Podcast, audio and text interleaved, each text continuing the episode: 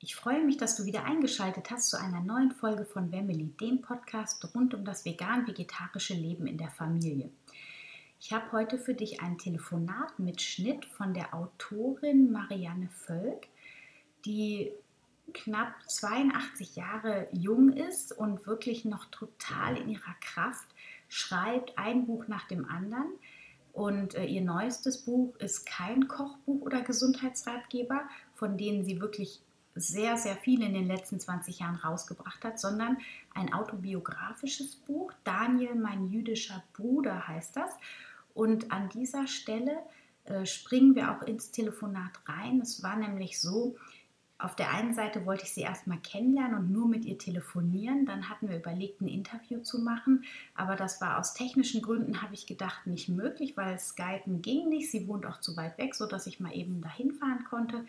Und ähm, schlussendlich habe ich mir überlegt, okay, ich halte das Telefon einfach ans Mikro und das habe ich jetzt gemacht und habe dann wirklich sehr spontan einfach äh, das Telefonat aufgenommen, das im Nachgang mit Marianne geklärt. Und äh, deswegen ist es nicht so eine klassische Interviewform, wie ich das sonst mache, sondern eher so ein privates Gespräch und hat dadurch auch eine ganz andere Qualität. Und Marianne ist wirklich ein ganz, ganz toller Mensch, so viel Lebenserfahrung und lebt auch seit über 20 Jahren vegan, hat unglaublich viele Enkelkinder, ich glaube 14 und drei Urenkel. Und es macht ihr einfach total Spaß zuzuhören. Und ja, wir springen jetzt genau rein, wo wir gerade darüber gesprochen haben, wie sie ihr neuestes Buch geschrieben hat, dass sie nämlich da ganz fokussiert bei sich ist und gar nicht so viel andere Literatur zu dem Thema liest. Und ich wünsche dir ganz viel Spaß jetzt beim Zuhören von unserem Telefonat von Marianne und mir. Ja, gut, aber das ist auch nicht schlecht, finde ich, weil dann bleibt man fokussiert auf seine Sachen. Das finde ich nämlich auch, weil wenn man so viel andere Dinge liest, dann wird man auch so fremd beeinflusst. Und wenn man das aber so in sich hat, diese Quelle, dann braucht man das von außen gar nicht unbedingt. Ja, das möchte ich auch gar nicht. Ne? Möchte ja. ich auch gar nicht von außen beeinflusst werden.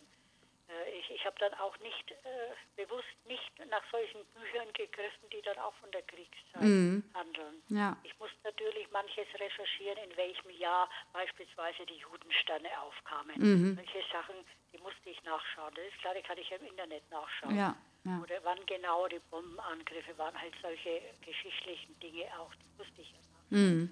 Ich habe ja kein Tagebuch geführt, leider. Ja.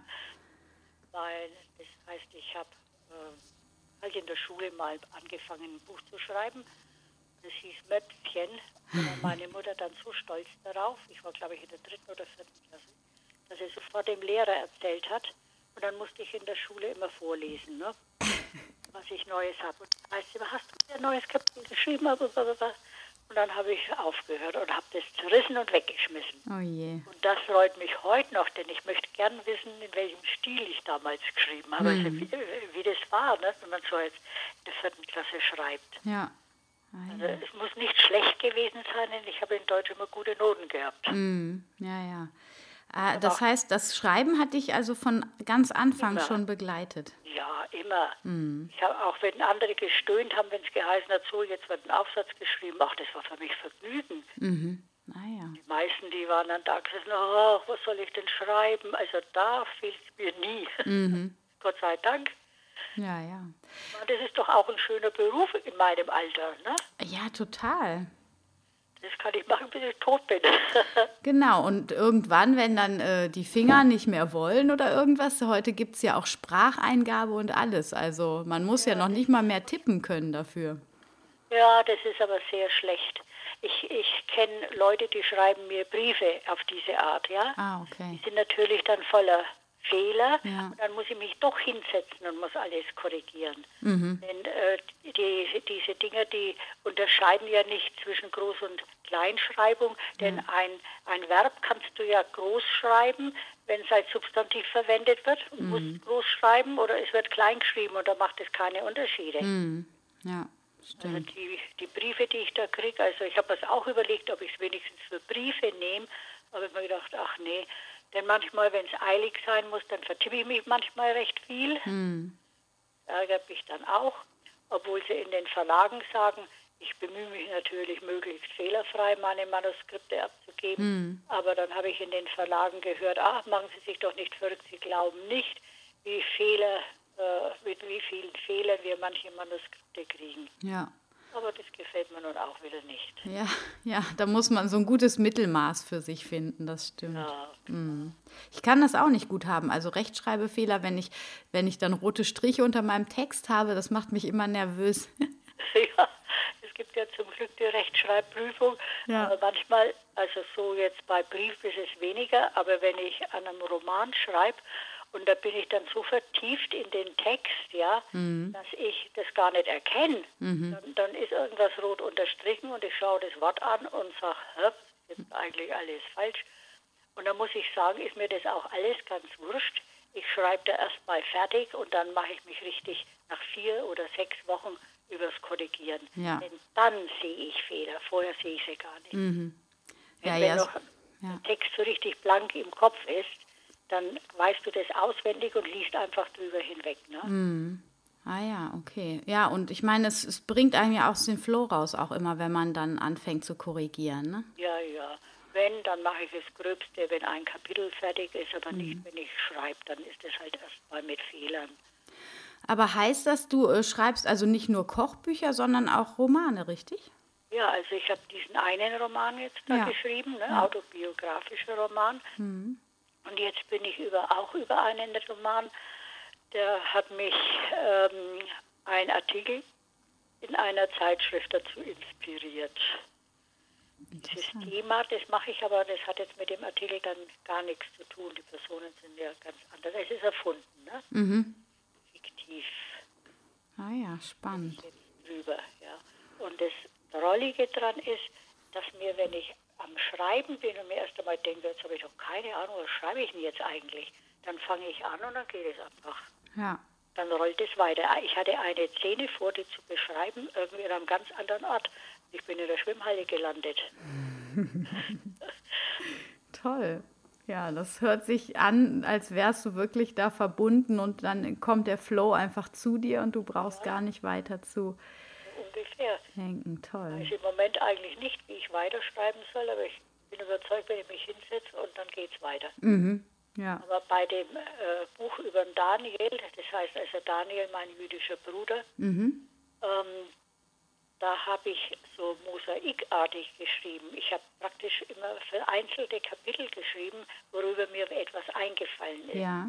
Und dann war irgendwann der Zeitpunkt, wo ich sie aneinander knüpfen musste. Ne? Mhm.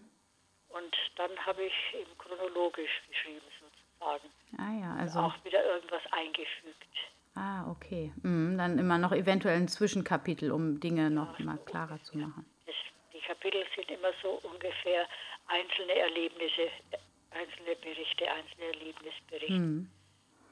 Ah, da bin ich gespannt. Das wird, ist bestimmt schön. Ich mag solche Bücher, vor allem wenn sie dann auch so einen historischen Hintergrund haben. Das ist, hört sich super an. Wird dir sicher gefallen, das ist auch angenommen für die Bibliotheken Aha. und die Presse war auch begeistert. Hm. Habe ich gute Rezensionen bekommen. Und eine, äh, eine ganz lustige Rezension steht im Amazon. Eine Dame, äh, die schreibt, also mit diesem Buch wollte ich Disziplin lernen. Aber ich habe mir gedacht, das erste Kapitel muss ich doch mal wenigstens lesen. Dann habe ich das erste Kapitel gelesen und dann bin ich bei Kapitel 3 gelandet. Dann konnte ich aber nicht aufhören und die Nacht nicht schlafen, wenn ich nicht weiß, was mit der geheimen Pforte auf sich hat.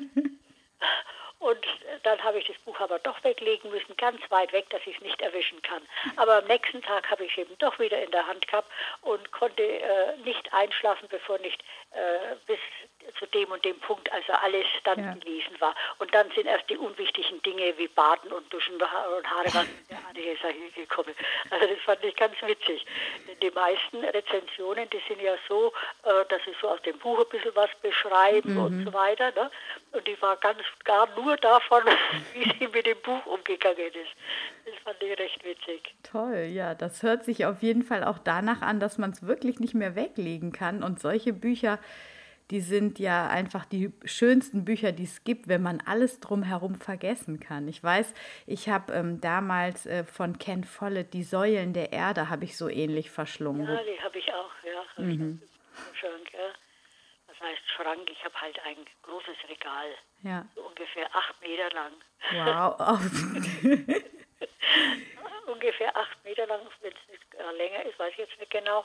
Und Nee, nee, stimmt nicht. Nee, so lange ist es nicht, weil ja das ganze Zimmer neun ist. Aha. Also egal. Auf jeden Fall, es hat dann ein paar Stockwerke, es passen tüchtig Bücher rein. Mhm. Und das ist noch nicht mal alles, was ich habe.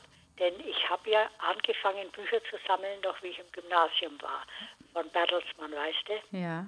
Das kennst du ja, ne, Bertelsmann? Ja, kenne ich ja. Und die haben ja damals noch, irgendwann haben sie das ja aufgegeben, aber da gab es ja noch diese Läden, wo man die Bücher... Ja, genau. Mhm. Aber jedenfalls war es anfangs so, dass du Mitglied warst und dann hast du im Vierteljahr zwei Bücher nehmen müssen. Genau. Oder die haben dir halt einfach selber die zugeschickt, die sie dachten, oder du musst sie aussuchen. Mhm. Und da habe ich mit 17, glaube ich, ja, habe ich angefangen und bin dann raus, ach, ziemlich spät, weil mir die Bücher auch nicht gefallen haben mehr oder ich weiß nicht, verschiedene Gründe. Ich habe jedenfalls aufgehört. Habe ich aber trotzdem die Bücher aufgehoben. Und dann zwei meiner Söhne haben auch große Bücherregale davon, mhm. von den Resten. Da hat sich einiges gesammelt. Ja. Aber ich habe natürlich auch Bücher dazu gekauft, ist ja klar. Mhm. Ich habe wahnsinnig viel gelesen. Und das finde ich jetzt eigentlich irgendwo, es gibt es doch einfach nicht. Ich komme nicht zum Lesen.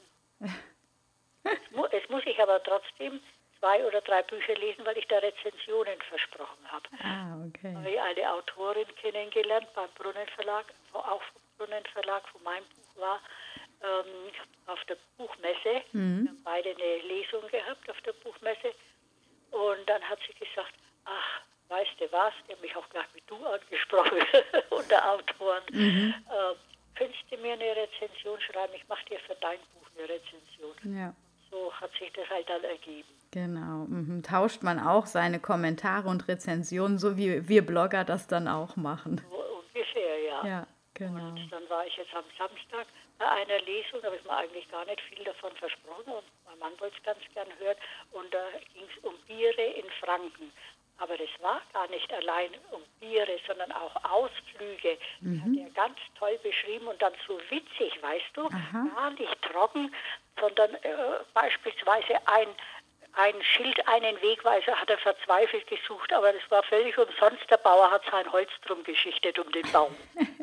und lauter solche, und dann ein bisschen Sagen dazwischen und mhm. so weiter. Also das ist so reizend. Mhm. Und dann hat er gesagt, ob ich ihm da auch eine Rezension schreibe. Und ich gesagt, ja klar. Und dann hat er mir gleich noch ein Krimi drauf und ich lese ja nie Krimi. Okay. Aber da hat er auch äh, praktisch so witzige Krimi, mhm. also nicht ganz ernst zu nehmen, des Frankenkrimis. Ja. Und habe ich gesagt, ja, mache ich, lese ich doch mal den Krimis. nicht umbringen. Und ähm, äh, schickst du dem das dann zu und er veröffentlicht das dann dazu oder wird das dann dem Verlag geschickt oder wo? Nein, nein, das macht man dann selber in Amazon. Ach, ne? bei Amazon, okay. Mhm. Und in anderen äh, Lovely Books beispielsweise gibt es mhm. ja ein paar so. Aber ich schicke es dann immer erstmal dass er selber anschauen kann, ob er damit zufrieden ist. Mhm. Ja? Ob ich auch alles richtig gemacht habe. Ja. Könnte ja sein, dass ich irgendwie äh, was falsch auffasse. Mhm. Und, äh, aber hat bis jetzt immer gepasst. Naja, eins dafür habe ich bis jetzt nicht geschrieben. nee, aber das ist doch schön, dass man sich da gegenseitig ein bisschen unterstützt. Ja, aber was auch lustig ist, ne?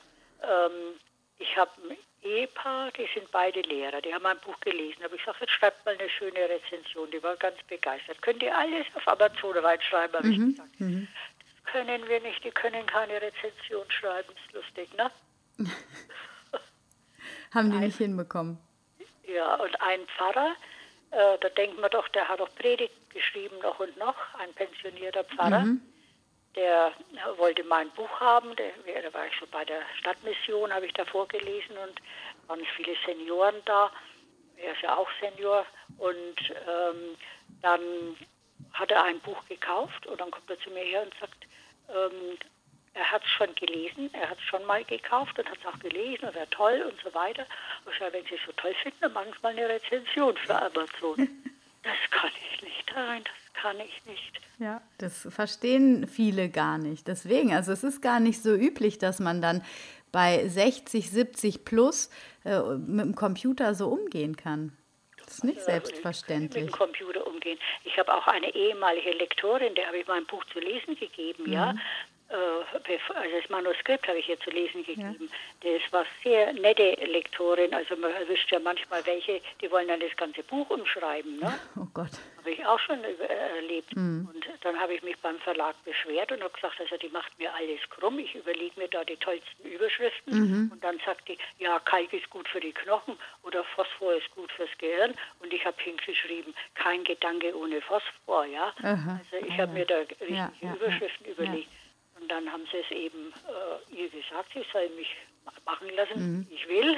Ja. Und dann ist die Sache gelaufen. Ja.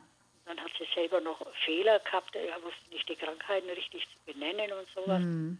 Naja, aber äh, das, dass manche Leute halt dann einfach keine schreiben können oder vielleicht nicht wollen, weiß ich nicht. Aber doch, äh, die Lektorin, die hat mir eine ganz goldige geschrieben und hat gesagt, jetzt nimm das einfach und, und, und schau, dass du jemanden findest, der es einsetzt. Mhm. Und das hat dann der Pfarrer gemacht. Da habe ich gesagt, oh, wenn Sie jetzt schon eine Rezension schreiben wollen, wenn Sie so begeistert sind, dann setzen Sie mir doch mal die wenigstens rein. Ja. Und die steht dann drin als eine Rezension von Annette, habe ich ihm hingeschrieben und sie hat dann noch hingeschrieben, auch fünf Punkte. Und das habe ich hingeschrieben, Annette fünf Punkte, ja. Aber doch nicht, dass er es in die Rezension mit reinschreibt. Und es steht jetzt so drin in Amazon. Annette, fünf Punkte. ja, okay, aber dann finde ich die Rezension auf jeden Fall. Das ist schon witzig, was da manchmal passiert, aber das ist öfters passiert. Manche, da denkst du, na, die können doch tolle Rezensionen schreiben. Ja, ja, ja, total. Ja, nein, aber es gibt ja auch, also es ist ja auch wieder ein Marketing-Ding dahinter und es gibt viele ähm, Leute, die sich anbieten, die Produkte zu testen und Rezensionen zu schreiben. Die werden dann von den Firmen oder von den Herstellern quasi, ähm, kriegen die ein Umsonstprodukt, auch ein Rezensionsexemplar. Und das müssen die dann aber offiziell, glaube ich, auch kaufen, damit das so eine ähm, eine verifizierte ja, ja. Bewertung ist irgendwie. Also das ist alles schon auch wieder so ein bisschen manipuliert mittlerweile. Und die können natürlich tolle Rezensionen schreiben, müssen sie ja auch. Ne? Dafür kriegen sie ja dann ihre äh, Exemplare zugeschickt. Ja, aber klappt nicht immer, ist nicht immer so. Äh, beispielsweise bei Capsups, ja. ja. Ähm, die, da schreibt also eine, die gibt zwei Punkte. Und die schreibt, ich habe das Buch vom Verlag bekommen zum Testen und, und eine Rezension zu schreiben. Ja. Und leider kann ich da keine fünf Punkte, ich weiß es gar nicht mehr alles mhm. auswendig, jedenfalls bemängelt sie, dass sie erst einkaufen gehen muss und äh, das verschiedene Läden und so weiter. Mhm. Ja, was ist denn da dabei? Ich habe es aber dann daheim für mehrere Male. Es ist ja nicht nur für einmal, dass ich in vier Läden gehe. Mhm. Ne? Und ja. äh, dann hat er andere eine Rezension drunter geschrieben. Ich habe dann erstmal einen Kommentar dazu geschrieben. Ja, ist ja schön, dass Sie das und das alles haben und so weiter. ein paar Sachen muss man halt einkaufen. Also ich habe nicht gemängelt mhm. oder so, aber ich habe halt ein paar Sachen dazu gesagt. Ich glaube, ich habe es aber wieder raus. Weiß es gar nicht. Hat aber dann irgendwann mal eine andere eine Rezension geschrieben, die praktisch als Antwort auf die passt. Mhm. Ah, ja. Passiert alles manchmal so ganz drollig. Ja. Also ich musste das Kapsup-Buch auch erst verstehen, muss ich sagen. Und es ist ja jetzt nicht so, dass man es Entschuldigung, dass man es aufschlägt und äh, man sofort das findet, was man sucht, sondern man guckt ja tatsächlich eher, was braucht mein Körper? Und dann finde ich das Rezept. Und dann muss ich das Rezept erst lesen, um dann zu wissen, was ich überhaupt koche, weil man, ne, normalerweise hat man ja dann immer ganz klare Überschriften im Sinne von hier brauchst du Rotkohl oder rote Beete, Wirsing ja, etc. Ja, ja, Und da, also das braucht schon ein bisschen Zeit, das Buch anzuschauen, aber es hat so viel Wert, dass es dadurch einfach überzeugt. Nur wenn man sich diese Zeit nicht nimmt, ist es schon, also es ist auf jeden Fall eine andere Form. Und jetzt, wo ich jetzt mit dir gesprochen habe, ist mir das ganz klar, dass da einfach viel Philosophisches und so viel anderer Input noch drin steckt, den so ein normaler Kochbuchleser einfach gar nicht auf den ersten Blick wertschätzt und erkennt wahrscheinlich auch. Ja, vielleicht, aber so ist halt meine Art dann. Ne? Ja. Und äh, ist jedenfalls auch vom großen Gesundheitswert. Also da kann ja. ich meine Hand dafür ins Feuer legen. Genau. Aber es ist natürlich ungewohnt für Leute, die alles kochen. Und jetzt sollst du das praktisch roh mit 42 Grad mhm. essen. Dann schmeckt es schon manches irgendwie ungewöhnlich. Ja. War auch für mich eigentlich, also ich esse sehr gern Rohkost. Mhm. Aber ehrlich gesagt, ich muss das nicht als Mus haben. Ne? Ja. Aber es ist halt im Trend mhm. und äh, mir ist das eben eingefallen. Ich hätte lieber ein Säftebuch eigentlich geschrieben. Säfte sind aber jetzt nicht in. Mhm. Da habe ich mir gedacht, na gut, da können sich die Leute auch was Gutes damit tun. Mhm. Und äh, mixen wir halt die Sachen so zusammen, wie sie eben für die und jene Wehwehchen passend sind. Mhm. Und wo hast du das Wissen her? Also liest du dir das dann an oder ist das deine langjährige Erfahrung? Also langjähriges Lernen, würde ich sagen. Ja, ja. Ich habe mir viele Bücher zu diesen Themen gekauft, auch, auch über die sekundären Pflanzenstoffe. Mhm.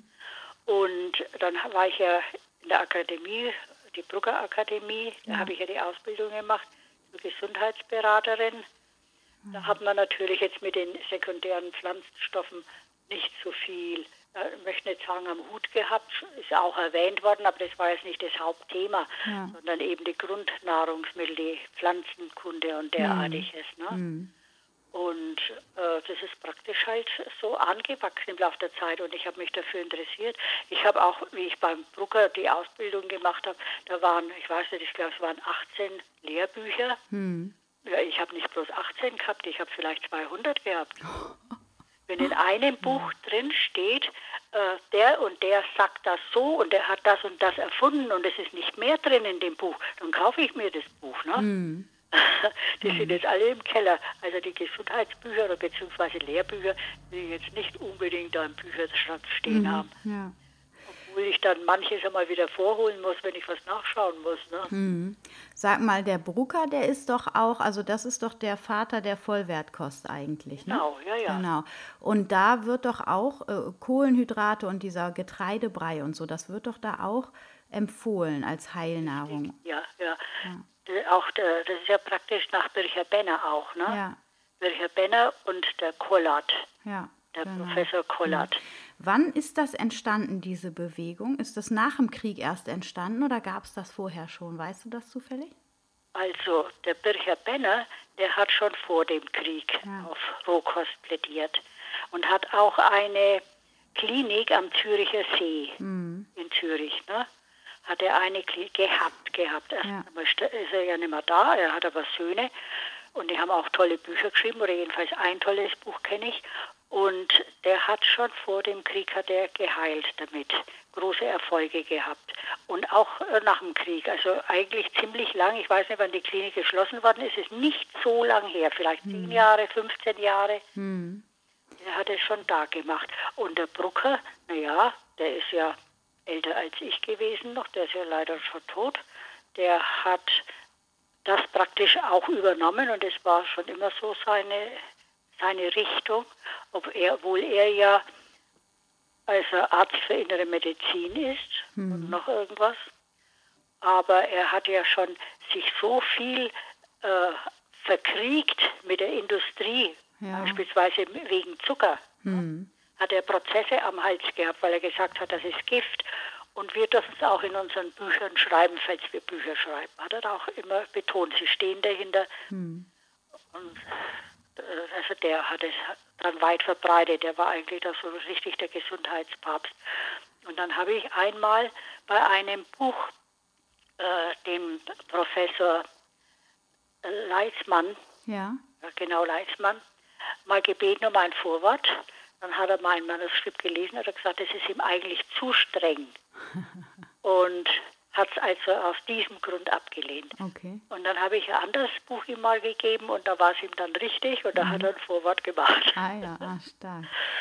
Und äh, sag mir nochmal, also die Grundzüge von dieser Brucker-Ernährung sind, also ähm, was empfehlen die da? Viel Rohkost? Also ja, je kränker der Mensch ist, desto mehr Rohkost. Okay. Na? Also ein Drittel am Tag sollte es auf alle Fälle sein Mhm. und dann mehr Obst als äh, mehr Gemüse als Obst. Ja. Und vor allen Dingen, um genügend Eiweiß zu haben, zwei unter der Erde, zwei über der Erde. Also das wäre das Minimum. Du kannst auch ohne weiteres vier über der Erde haben und zwei unter der Erde. Also die Anzahl ist nicht so wichtig. Äh, was, was heißt unter der Erde und über der Erde? Gewachsene, gewachsene. Aha, okay. Mhm. Rüben jetzt beispielsweise wachsen unter der Erde, Ja. ja. Und über der Erde weißt du ja Paprika Kohlrabi, und ja. Mhm. ja, Avocado und solche Sachen. Ja. Und äh, das ist wichtig, denn äh, beide Teile haben verschiedene Aminosäuren und diese Aminosäuren, die setzen sich dann zusammen zu diesen 22, die der Körper braucht. Ja, ah ja. Da hat man dann auch keinen Nachteil. Also war dann auch vegetarische äh, Ernährung auch sowieso, ne? Und der nimmt das aus dem Gemüse, die Aminosäuren? Aus dem Gemüse, genau. Mhm. Toll. Nur Ich frage deswegen äh, so genau nach gerade, weil ich nämlich gerade ein Buch lese, Dumm wie Brot heißt das. Ja, wollte ich auch schon lange mal lesen. Ja, und ähm, das ist jetzt gerade so, das bringt die ganzen Glaubenssätze, die wir in uns oder die ich in meiner Kindheit gelernt habe, völlig durcheinander. Nämlich Fett ist ungesund und äh, äh, bringt Herzerkrankungen zutage und so weiter. Und dieses, ähm, dieses Dumm wie Brot Buch, das wirft mich jetzt gerade so ein bisschen aus meinem Konzept. Also ich meine, ich weiß schon, dass Fett, äh, dass das Quatsch ist, dass das ungesund ist, bin aber immer noch der Meinung, dass es vor allem auf die Art und Weise des Fettes, also ungesättigte Fettsäuren sind gut, gesättigte böse. Aber in dem Buch steht auch, dass gesättigte Fettsäuren äh, doch nicht so böse sind, wie das immer äh, propagiert wurde. Ja, es müssen schon ein paar davon auch dabei sein, ungesättigte und gesättigte. Und naja, und auf jeden Fall ähm, eben auch vor allem ist hier jetzt in diesem Buch wieder der Zucker und alle Kohlenhydrate, aber boomern. Also auch die Vollkornbrote. Was haben die jetzt äh, geschrieben? In, ein Vollkorn-Toastbrot hätte einen glykämischen Index von, ich weiß nicht, über 60, also höher noch als eine Banane. Und äh, das hat mich so ein bisschen zum Schlucken gebracht, weil ich auch so ein Vollkornverfechter bin. Na, jetzt schau mal her. Äh, Getreide ist das Älteste, was der Mensch zu essen hat. Getreide und äh, Beeren und solche Sachen. Ne? Es gibt in, in Afrika die Tuaregs, die sammeln heute noch Getreide. Ja, aber scheinbar nicht in der, in der Masse, wie wir das heute, so ist zumindest die Theorie hinter dem Buch, dass wir Getreide immer nur wenig gegessen haben, sondern eher mehr äh, Samen und Nüsse und Fleisch, sagen die eben auch. Ähm, in einer natürlich anderen Zusammensetzung, beziehungsweise nicht so häufig, wie wir das heute haben. Aber trotzdem äh, sagen die eben auch, Fleisch gehört eigentlich genetisch zu unserem Essen dazu. Und da bin ich natürlich, wo ich jetzt so dran stoße. Ich habe das Buch aber auch noch nicht durchgelesen. Ich bin gerade jetzt so knapp bei der Hälfte. Und ich bin mal gespannt, wie ich dann drauf bin, wenn ich es fertig gelesen habe. Also vegan, vegetarisch muss es irgendwie funktionieren. Ja, aber ich meine, äh, gerade wenn man Veganer oder Vegetarier ist, dann ist Getreide unwahrscheinlich wichtig, denn es hat ja den größten Vitamin B-Gehalt. Ja. Ja, ja, das denke ich ja eben auch. Nur wenn der jetzt behauptet, dieses ist ein Professor, der ein Neurologe und Ernährungsmediziner, der viele Studien auch aufführt, das bringt mich extrem zum Nachdenken. Deswegen, also ähm, ich bin mal gespannt. Also es ist gerade alles aufgewühlt in mir. Kann ich mir vorstellen. Aber ich kann mir vorstellen, dass es einfach so ist, gerade jetzt dieser Ernährungswissenschaftler, ja, der weiß natürlich sehr viel. Ja. Und der macht jetzt einfach mal so ein Buch. Sowas kann ich mir auch vorstellen. Dass er mal die, die Menschen da ein bisschen durcheinander bringt und er verdient eine Masse Geld damit, Ja, weil er da revolutioniert. Ja, ja. Ganz bestimmt. Kann auch, können auch solche Gründe mitschwingen. Genau, also unterm Strich, äh, das ist auch das, was ich schon in den letzten Jahren immer gemerkt habe, ist es, es gibt immer einen Trend und in dem Trend gibt es immer einen Buhmann, der total verteufelt wird. Und das ist ja, früher war es halt das Fett. Jetzt ist das Fett wieder revolutioniert, wird das gerade. Jetzt sind es dann äh, die Kohlenhydrate. Dann ist es das Fleisch. Vorher war ja der Vegan-Trend hält ja auch immer noch an irgendwie. Das heißt, das äh, Fleisch wird verteufelt. Ich glaube, im. Grunde genommen geht es einfach darum, dass wir so natürlich und, und frisch und regional und saisonal und ohne Zucker essen müssen, wie es eigentlich früher immer so war und alles in Maßen. Wir, wir konsumieren ja in Massen. Ja, es ist ja so extrem, wie viel wir essen täglich. Ne? Und wir werden ja auch immer dazu angehalten, so viel zu essen. Äh, durch die Werbung, durch irgendwelche Versprechen, weil alles nicht mehr dick macht oder alles super gesund ist. Ich meine, diese Fruchtsaftsmoothies, die sind wirklich nicht gesund. In dem Maße würde ich ja nie Obst essen. Eben, das ist es ja. ja. Und vor allen Dingen, wenn du so ein Glas Apfelsaft oder was auch immer, wenn es auch wirklich alles Natur ist, runterschüttest, dann hast du eine Nährstoffüberflutung. Mhm. Denn du würdest ja niemals, sag mal, ein Glas ein Glas Apfelsaft, die Äpfel, die da drin stecken, ja. das sind doch bestimmt fünf, sechs, ja, ja. die kannst du nicht in einer Viertelstunde essen. Aber du kannst es runterschütten. Damit ist dein Körper nicht zufrieden, das stresst ihn. Ja, genau. Muss man sich ja bloß einfach logisch überlegen, ne? Genau. Ich meine, und auch was mit Brot ist, wenn du vollkommen reines Brot hast, das reines Vollkorn, hm. da ist ganz bestimmt nichts dagegen einzuwenden. Man muss es natürlich jetzt nicht in rauen Mengen essen. Hm. Wenn jetzt einer solcher Brotliebhaber ist, dass er früh schon mal zwei, drei Scheiben isst, mittags wird er auch eine Semmel dazu, hm. zu der Suppe oder was auch immer, und abends dann nochmal Brot und Brotaufstriche und so, dann kann es durchaus eventuell zu viel sein. Dann ist es eben einseitig. Ja. Dann ist es wirklich einseitig. Mhm. Ne? Aber diese, ich würde nicht verzichten wollen auf die vielen äh, Vitamine und Wertstoffe, die drin sind im Getreide. Ja. Also ich mal mein Dinkelmehl immer selber aus und ich finde, egal was ich davon dann backe, auch wenn ich Pfannkuchen mache oder so, das äh, macht mich total glücklich und sättigt auch gut, so dass ich, äh, dass ich mich nicht schlecht fühle. Wenn ich aber so mal Brötchen kaufe am Wochenende, selbst wenn sie vom Biomarkt sind, dann ist es manchmal so, dass mich das zu stark beschwert. Ja. Also dieses frisch ausgemahlene, das macht auch nochmal einen Unterschied. Ja. Und ich backe auch selbst. Mhm. Ja, und zwar im Backautomaten, da bin ich jetzt faul geworden. Ja. Ich habe zwar eine große, ein, ein, eine ganz große Schüssel zum ähm, für die Maschine, mhm. so eine große Schüssel. Mhm. Aber da hebt es dann den Teig nach oben und dann muss ich die ganze Zeit immer wieder runterdrücken ja. und so weiter. Und dann muss ich doch wieder durchkneten nochmal zum Schluss. Und nein, dann backe ich lieber ein paar Mal öfter und mache das in den Backautomaten. Das geht ganz toll. Ja? Ah, ja, ja. Das hört sich, vielleicht muss ich mir auch mal so einen Backautomaten anschaffen. Das ist vielleicht eine gute Alternative. Ja, ich habe den Backmeister. Ja. Heißt der. der also den finde ich insofern sehr schön, weil er zwei Schaufeln hat. Mhm. Und jetzt gibt es ja auch neu, da kannst du dann zwei Brote auf einmal machen. Also praktisch das gleiche Gewicht so ungefähr, aber du kannst zweierlei Brote machen. Also das finde ich jetzt wieder Quatsch. Ja. Und da, das ist auch ein Backofen gleichzeitig, ja? Ja, ja. Ach, ja. das ist ja stark. Also es kommt einfach die ganzen Zutaten rein und dann ähm, stelle ich auf, was ich haben will und dann macht er den Rest alleine. Das ist eine bestimmte Reihenfolge, wo du es reingeben musst. Ah, okay. Mhm. Und äh, ich schicke dir mal die Gebrauchsanweisung von meinem Backmeister. Danke. Auf, ja, habe ich auf dem Computer. Mhm. Und äh, dann siehst du, und ich rechne mir dann immer aus anhand der Minuten, wann die letzte Pause ist, mhm. bevor also die letzte Gärzeit ist. Mhm. Und da mache ich dann die Schaufeln raus. Ah, okay. ist der, der, der, Teig so richtig ähm, fest schon mhm. und dann kann man ihn hochheben und kann die Schaufeln unten rausziehen. Sonst, wenn du die Schaufeln mitbackst, ist nicht verkehrt, wird ja auch nicht irgendwie äh, gelehrt, wie du das machen sollst, aber dann musst du halt ein bisschen fühlen, wo ist die Schaufel und dann kannst du da entsprechend reinschneiden und kannst rausziehen. Mhm. Bei dir wäre es überhaupt egal, du, ihr seid zu viert mal mindestens, ne? Ja, ja. Zu fünft. Fünf, mhm. und ähm, dann kommst du sowieso an die Schaufel hinter, dann hast du das, hast nicht lang ein Loch. Bei mir ist das Brot nicht so schnell weg und dann habe ich ein Loch im Brot. Ach, okay. Deswegen mache ich das dann immer vorher raus. Ist auch keine Arbeit. Ich weiß mhm. dann so ungefähr wann. Ich muss mich nicht nebenhin stellen. Ich nehme einen Wecker mit in die Hosentasche und dann gehe ich zu meinem Brot und, und mache mach die Schaufeln raus.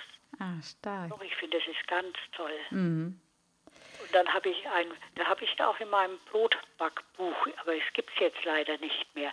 Für 42 Euro wird es angeboten bei wow. Amazon. Mal wow. Äh, das ist allerdings rund ums Brot, da sind auch die Brotaufstriche dabei. Mhm. Ah, und, ähm, und der Backautomat ne? mhm. auch mit drin. Und kann man auch Kuchen oder Gebäck damit machen? Nee. Ja, freilich, ja. ja? Und da wollte ich gerade erzählen, habe ich äh, einen Apfelkuchen, also nicht einen gedeckten Apfelkuchen oder sowas, sondern Äpfel sind mit drin im ja. Teig und zwar getrocknete, ja. Ja. Und äh, ich weiß jetzt nicht auswendig alle ganzen Rezepte.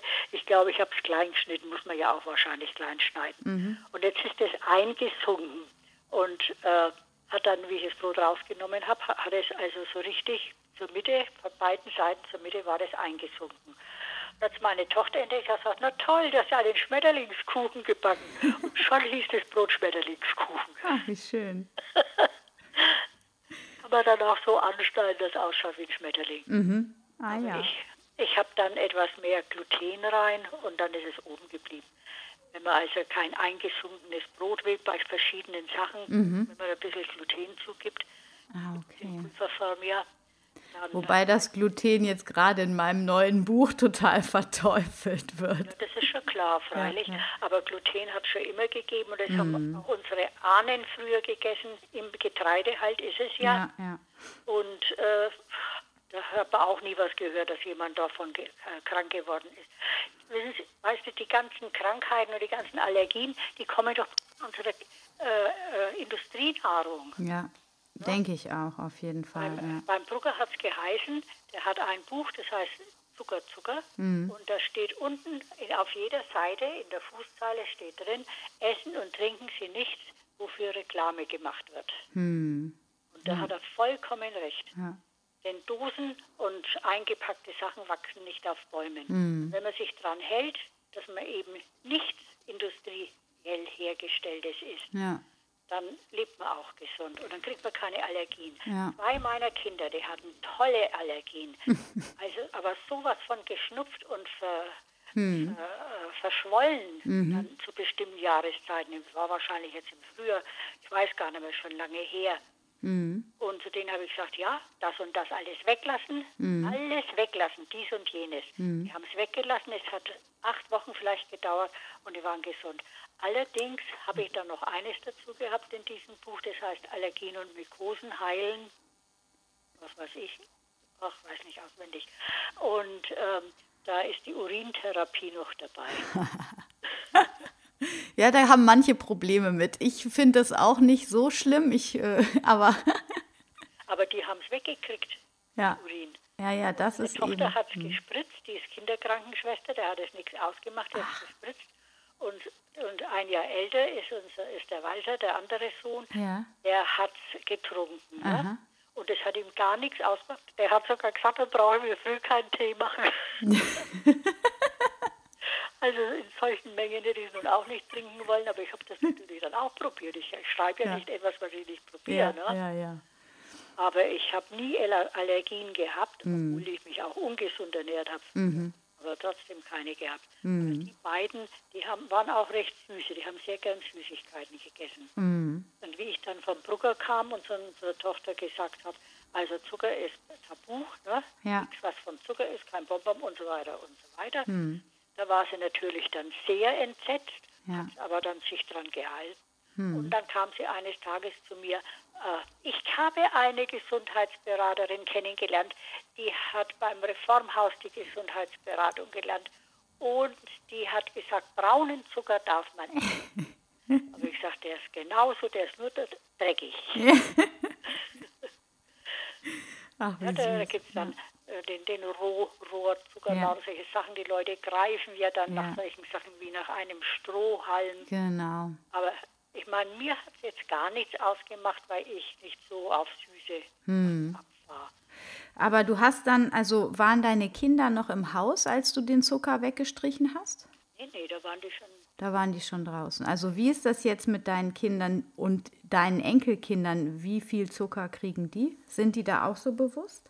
Also, äh, die sind also sehr vorsichtig damit. Mhm. Also unsere ein Enkel, der isst Zucker wie nichts. Das das ist ihm alles wurscht. Mhm. Also du wirst später krank, wirst du sehen, hast die Arthrose und dies und jenes, ist mir egal. Mhm. Also der, der ist über 30. Ja? ja. Was sollst du denn da sagen? Das ist ja. kein Kind mehr. Ne?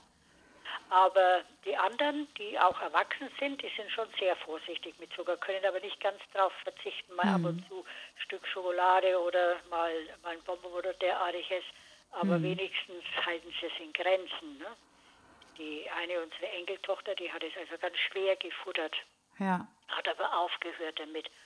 Und äh, die kleineren, äh, die sind im Moment so, dass es begreifen oder beziehungsweise halt so einigermaßen verstehen. Mhm. Aber dann ist der Kindergarten, mhm. da wird es dann angeboten. Ja. Und was soll ich denn dann da machen? Die ja. essen es ja alle und so. Mhm. Ich finde das nämlich auch total schwer. Also jetzt gerade, ich merke das auch, ich habe immer viel auf, darauf geachtet, dass wir wenig Zucker haben, auch also die beiden Großen. Die haben auch die ersten zwei, drei Jahre gar keine äh, Süßigkeiten bekommen, bis dann der Au äh, Einfluss von außen stärker wurde. Und dann ähm, will man natürlich auch nicht, dass die immer nur mit großen Augen da stehen, zumal mein Mann dann auch immer mal wieder gesagt hat, so ja, wenn du denen das ganz verbietest, dann wird der Hieb da viel zu groß drauf und ähm, lieber immer mal ein bisschen. Und ähm, wir haben eigentlich selten Süßigkeiten, so richtige Süßigkeiten zu Hause. Wobei jetzt, wo der Elia im Kindergarten ist, die haben dann, ähm, wenn die bis 4 Uhr da bleiben, so ein bisschen den Anreiz, die dürfen nachmittags dann was Süßes mitbringen. Und ähm, dann besteht er dann auch drauf, dass er da irgendwie drei, vier Gummibärchen mitnehmen darf. Und also da merke ich auch schon, also der isst jeden Tag eben seine Süßigkeiten. Und ähm, wenn der zu Hause ist, dann kann ich das auch oft umlenken, dass ich dann dem Obst anbiete. Aber es ist schon so eine Gewöhnung und von außen sich das abgucken.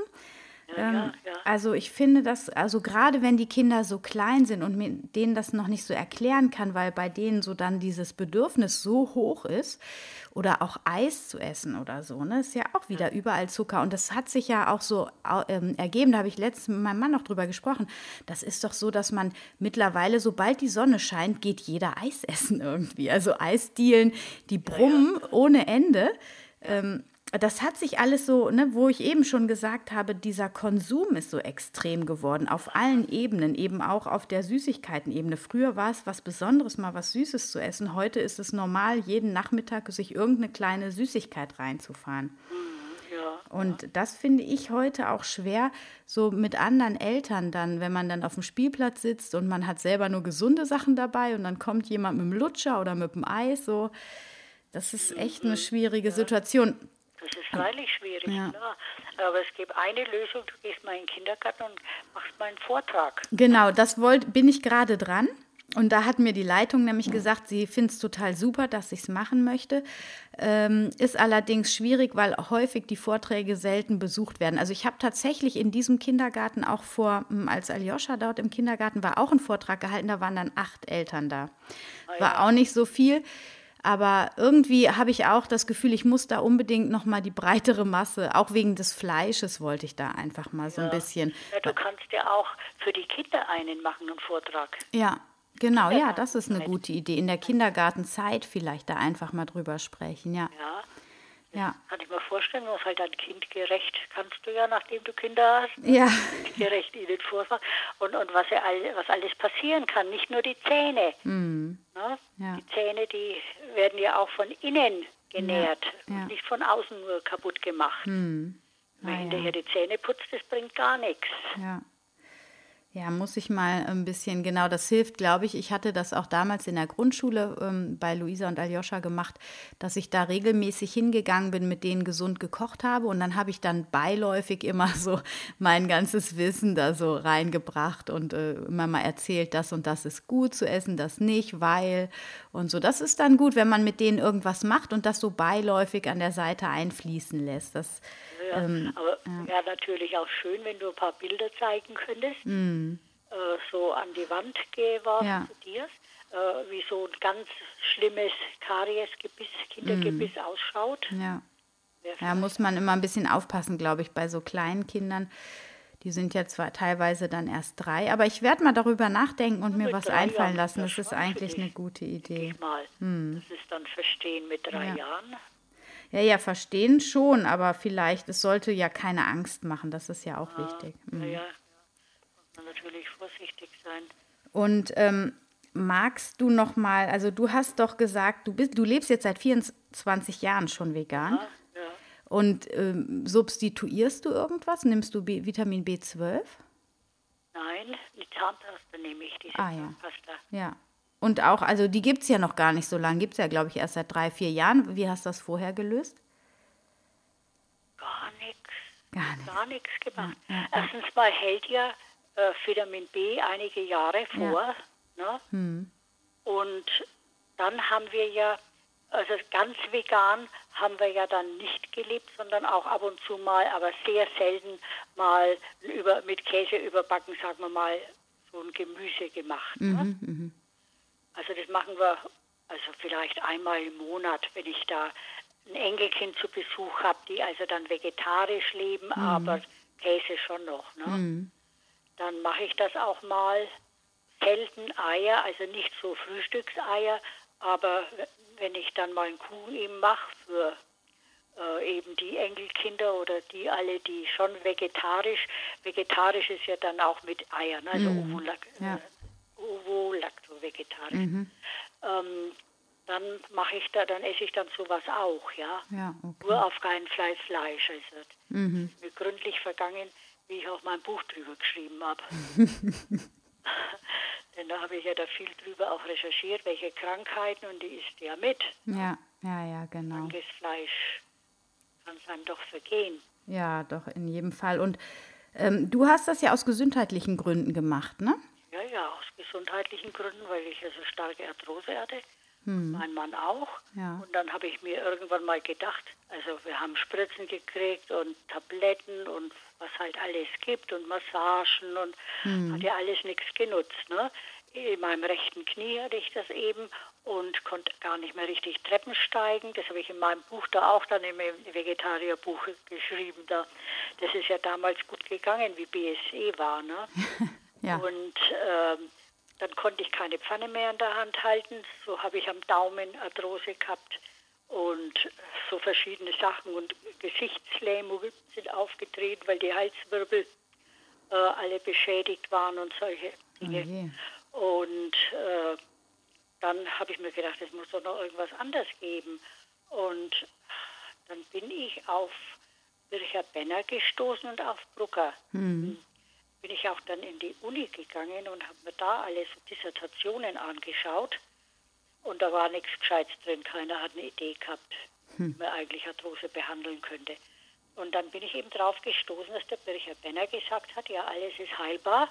Der Körper, auch die Knochen regenerieren innerhalb von zwei Jahren und so weiter. Dann habe ich mir gedacht, also durch Ernährung und durch Rohkost und so weiter.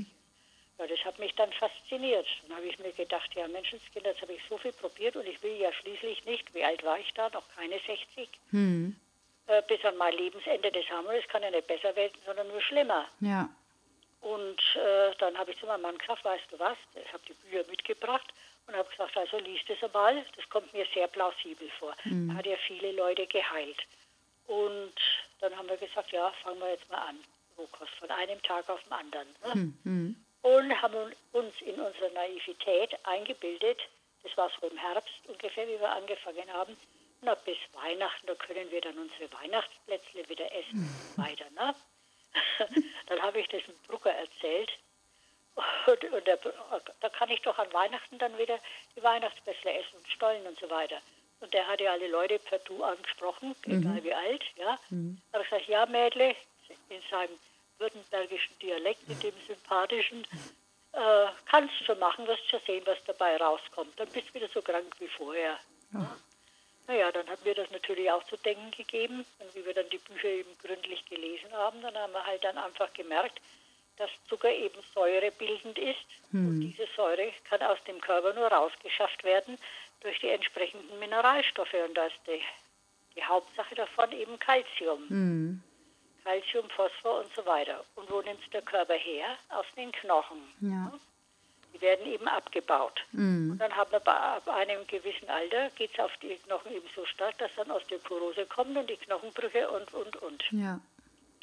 Apropos Oste- Osteoporose, ich war vor einem Vierteljahr höchstens, also jedenfalls in diesem Jahr war ich bei meinem Orthopäden, habe mal wieder eine Prüfung machen lassen und der kann nur den Kopf schütteln über mein Knochengeriss.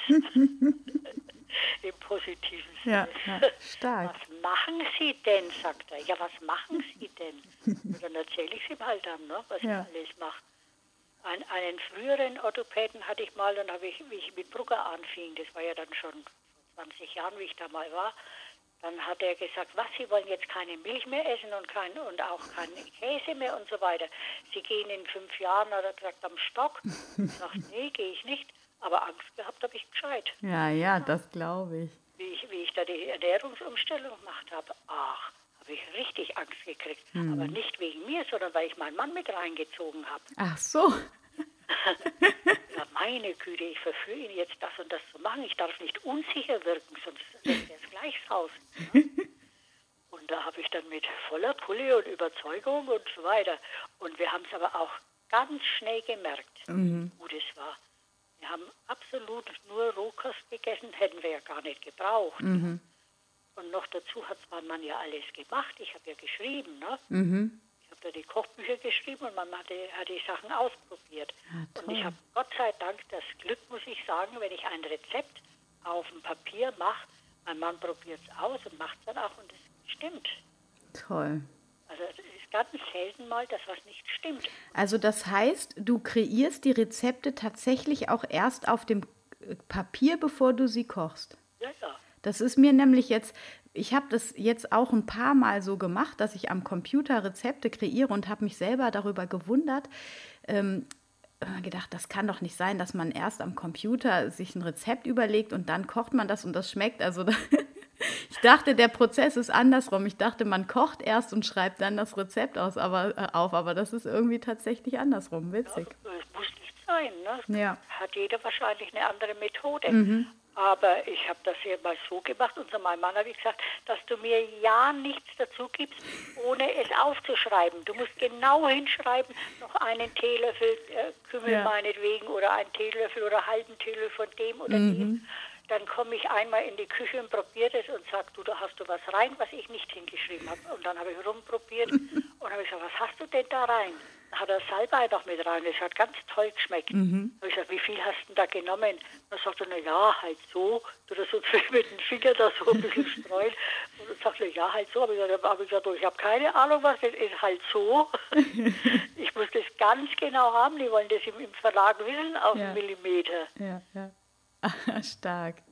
Aber da habt ihr euch da sehr gut ergänzt. Ja, Gott sei Dank. Mhm.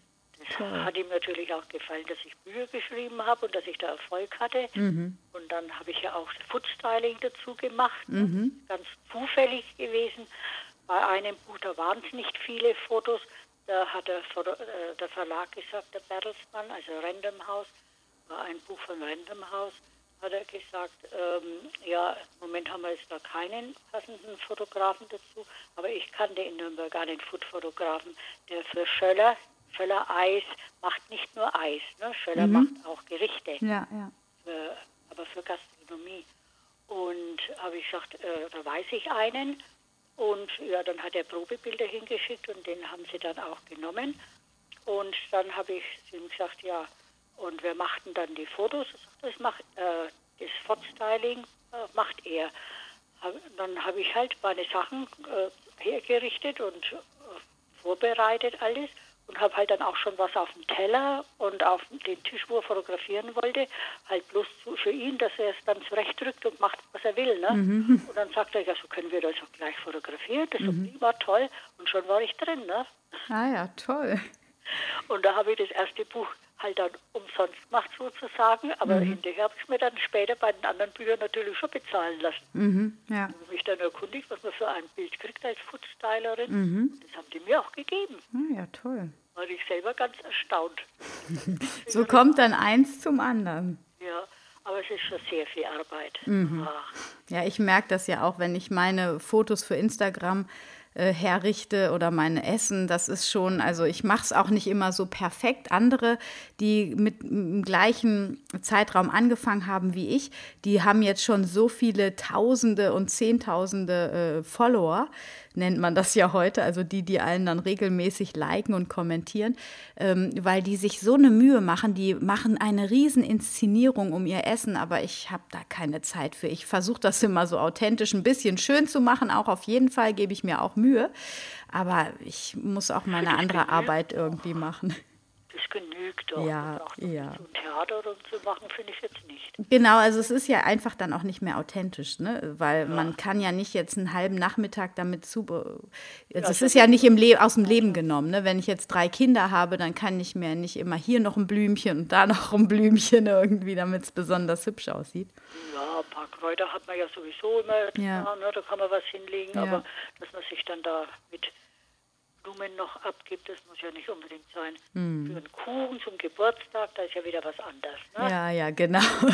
ja, wie gesagt, manchmal hat man ja auch die Zeit und möchte es auch machen und so. Das ist schon, macht ja auch total Spaß eigentlich.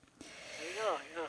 Sag mal, und deine Schwester, die wollte, also die hat das doch miterlebt, wie du dich umgestellt hast. Ne? Du hast ja schon in dem schriftlichen Interview da geschrieben, dass die ähm, wesentlich gebrechlicher mittlerweile ist und ähm, hat die das nie angefixt, dass die gesehen hat, dass du so fit bist? Wollte die das nie mal ausprobieren? Nein, nein, also da ist gar nichts zu machen gewesen. Sie hat schon immer gern Wein getrunken und so weiter. Und da ging es ihr eigentlich noch gut, äh, wie ich da angefangen habe. Und dann habe ich zu ihr gesagt, weißt du was, das war halt gerade, wie ich es gelernt habe, habe ich so viel, was du Wein trinkst, verträgt eine Frau nicht, hm. auch wenn du nicht betrunken bist. Hm. Die Frau verträgt nur 80 Milliliter, nee, Moment mal, 40 Milliliter. Hm. Was erzähle ich denn? Männer können das Doppelte haben und ja. so weiter. Das ba mehr baut der Körper nicht ab oder braucht eben entsprechend länger dazu und außerdem werden dann die Knochen angegriffen. Ja, wenn ich irgendwas gesagt habe, ist ja fast in die Luft. Ne? Ja. Auf mit einem blöden Gesundheitskram und dies hm. und jenes. Hm. Und dann viel Fleisch hat sie gegessen und so.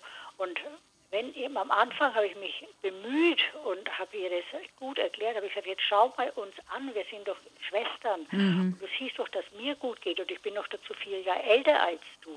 Ja. Das muss dir doch einleuchten. Nein, mhm. ich will so leben, wie ich will, dann sterbe ich halt nicht. Das, der, das, der Satz oder beziehungsweise die Jahreszahl war deswegen, weil da gerade mein Vater gestorben ist. Dann werde ich halt nicht 84, sondern nur 74. Habe ich gesagt, du wirst 84, aber du wirst leiden, mhm. wenn, du, wenn, du, so alt bist. Mhm. Ja, ja. Nein, nein, nein, das, das äh, passiert nicht und so weiter. Sie ernährt sich schon ausgewogen, was sie unter Ausgewogenheit verstanden hat. Hm. Aber jetzt geht es ihr wirklich sauschlecht, aber schon seit Jahren. Hm. Seit Jahren kann nur unter Schmerztabletten leben. Also ihr habt auf jeden Fall eine sehr große Familie und eine Riesenvielfalt ja auch in der Familie.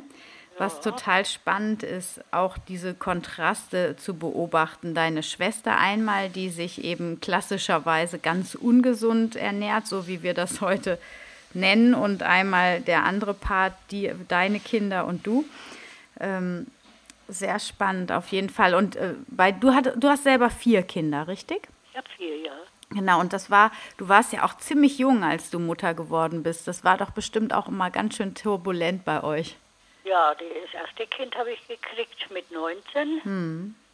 Bin 18 geheiratet. Ich habe da so einen Fünfjahresplan gehabt. Verlobt, 18 verheiratet, 19 erstes Kind, 20 zweites Kind, 21 drittes Kind. Wow, ganz schönes Programm. ja, es gab damals die Pille nicht. Ne? Kriegt man halt einfach Kinder. Ja. ich wollte ja auch viele. Ich wollte ja eigentlich sechs Jungs. Sechs Jungs auch noch, boah. Ja, ja.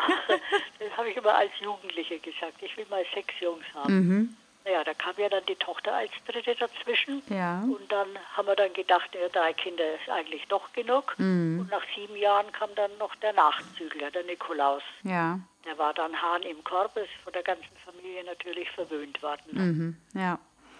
Ja, ja, klar. Das glaube ich. Und ähm, wie bist du so in den Familiensituationen, wenn es mal turbulent war? Oder haben die sich immer alle gut verstanden? Bestimmt doch nicht, oder? Wie bist du da ja, so umgegangen mit? Streitereien gab es natürlich auch, das ist mhm. schon klar. Da muss ich sagen, da war eigentlich unsere Tochter immer so ein bisschen zickig. Ja. Wie ist denn das bei deiner Tochter? Ist die auch zickig? Ähm, es geht eigentlich. Genau, also ich meine, ähm, also sie ist schon manchmal zickig. Ähm, sie war mit elf, da fing das, glaube ich, an, wo die Hormone sich umgestellt haben. Da war sie mal kurz zickig, das merke ich jetzt bei Aljoscha auch. Der ist jetzt gerade auch so, egal was man dem sagt, man kriegt erstmal eine unfreundliche Antwort. Äh, das ist aber, glaube ich, so, ist bald wieder vorbei und das war bei Luisa auch äh, dann wieder vorbei. Da sagt man ja heute dann, ah, das ist die Vorpubertät und die kommen jetzt ja. da rein. Aber es hat sich dann total beruhigt und jetzt wird sie 14 im August und ähm, also es geht alles noch im Rahmen, muss ich sagen. Sie ist im Augenblick auch noch sehr fleißig in der Schule. Und ähm, jetzt gerade so die letzten zwei Wochen ist sie viel mit ihren Freundinnen unterwegs. Ich glaube, jetzt geht es langsam los, dass sie so ein bisschen flügge wird. Aber es ist okay. Also sie, ähm, nee, sie ist nicht so zickig. Nee, ich kann sich mit ihren Brüdern. Ähm, nein, also sie findet ihren kleinen Bruder, also den, den mittleren, der direkt nach ihr kam, natürlich total doof oder das war jetzt ganz lange so, die haben sich am Anfang sehr gut verstanden. Da waren die ja, also die sind zwei, dreiviertel Jahr auseinander. Und da haben die auch schon, haben die viel gespielt, ne? So bis sie die Grundschule durchlaufen hatte. So zweite, dritte Klasse fing das langsam an, dass sie ihn total blöd fand. Und ähm, ihn auch immer total abgelehnt hat. Und das hat ihn natürlich dann irgendwie angetriggert, sie immer weiter zu ärgern. Das heißt, da waren immer schön Konflikte da. Und jetzt so langsam, wo er auch größer wird und so Interesse für Mädchen, naja, das hat er jetzt nicht wirklich, aber ähm, er hat so eine Freundin, mit der ist er gut befreundet auf spielerischer Ebene. Und das findet sie irgendwie auch so. Dann gucken sie mal zusammen ins Handy oder spielen mal zusammen irgendwas ähm, am Handy. Und das findet sie jetzt wieder gut. Also jetzt gibt es wieder eine andere Ebene, wo die sich gerade wieder annähern. Und das ist dann auch wieder schön zu beobachten. Ja, wenn es was Gemeinsames haben. Ja, ne? Genau. Hat sie halt einfach nichts mehr mit ihm anzufangen gewusst. Wahrscheinlich ist es genau das Alter. gewesen, ja. Genau. Das, äh, das macht viel aus. Das war bei mir mit meiner Schwester auch. Wie, wie sie noch, sie ist ja vier Jahre jünger als ich. Und am Anfang konnte ich ja nicht viel mit ihr anfangen. Mhm. Vielleicht mal ein bisschen rumfahren mit dem Wagen oder sowas. Da mhm. war ich ja, wie sie dann ein Jahr alt war, na gut, da konnte ich ja gar nicht an den Wagen hängen wahrscheinlich. Also da hatte ich wirklich nicht viel mit ihr. Und wie sie dann mal so sagen wir mal vielleicht fünf, sechs war, hm. dann konnte ich mit ihr äh, Halma spielen, ja. äh, Mühle, dann diese einfachen Spiele. Ne? Hm. Da konnten wir dann solche Spiele machen, dann haben wir uns gut vertragen. Ja. Und dann kam wieder eine Phase, wie ich junges Mädchen war und sie so eine Göre, ne, wie deine jetzt, die dann anfangen langsam mal hohe Absätze zu wollen und mhm. derartig ist, was ich natürlich hatte. Ja. Und dann hat sie, wenn ich ausgehen wollte mit meinem Mann, den ich ja damals dann schon kannte, dann habe ich meine Sachen nicht gehabt, weil sie es angehabt hat, um zu ihren Freundinnen zu gehen. Oh nein. ja, sowas hacken die dann aus. Das kann dir nicht passieren bei deiner Tochter, weil sie keine große Schwester hat. Genau, genau, das und stimmt. Da habe ich mich natürlich sehr gefreut und das war dann wieder eine Zeit, wo man vielleicht auch mehr gestritten, aber ich weiß es gar nicht. Aber mhm. wie ich dann verheiratet war, da war ihr mein Kleiderschrank offen. Ja. Und, und, die, und die Schuhe und alles. Mhm unsere Schuhe haben nicht so richtig gepasst. Aber wenn sie auch in Urlaub gefahren ist, wie sie dann einen Freund hatte, habe ich gesagt, kannst du mitnehmen, was du willst. Ach ja. Da gab überhaupt keine äh, Sachen mehr, keine mm. Streitigkeiten mehr. Ja. Die, wir haben auch nicht wegen der Ernährung gestritten. Das, mm. das war der, nur ihr Eindruck eigentlich, dass ich sie zu arg belehren würde, aber sie hat sich ja nicht belehren lassen. Ja. Vielleicht habe ich es auch gemacht, kann ja sein, mm. aber das war ja, um sie zu retten, sozusagen. sozusagen ja. Aber es gab leider nichts zu retten. Mm. Ja. Aber unsere Kinder haben sich, muss ich sagen, eigentlich gut verstanden. Äh, äh, bis auf die Tochter, die Petra, hm. die hat schon dann manchmal ihre größeren Brüder äh, getrennt. Die zwei Großen, also die haben sich, die waren eigentlich immer ein Herz und eine Seele, die sind ja auch nur 13 Monate auseinander, sind ja, ja fast Zwillinge. Die haben sich immer sehr gut verstanden, auch heute noch. Hm. Und die Tochter versteht sich auch mit ihren Brüdern einzeln, aber so zusammen, irgendwie klappt es dann nicht, weiß hm. auch nicht. Ah ja, Ein bisschen komisch. Mhm. Sie ist immer noch, irgendwie kann man sagen, dickig. naja, gut.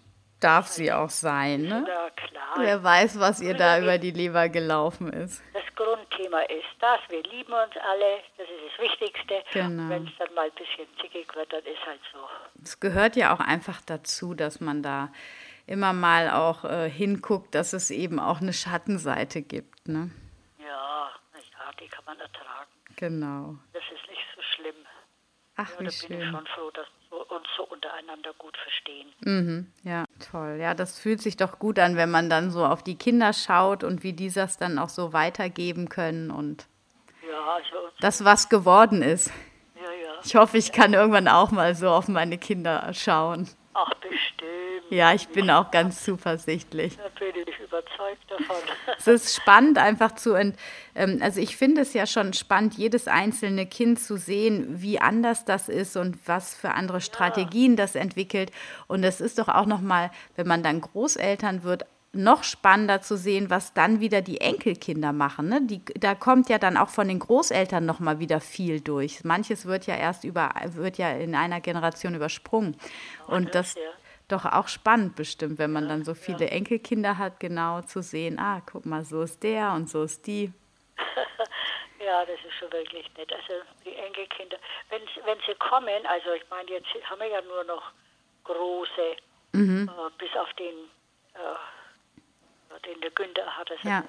älteste. Äh, die anderen, die Urenkelin, die wird jetzt drei im Juni. Ach, Urenkel, genau, die sind noch schon die Kleinen, genau. Die ist jetzt die Kleine.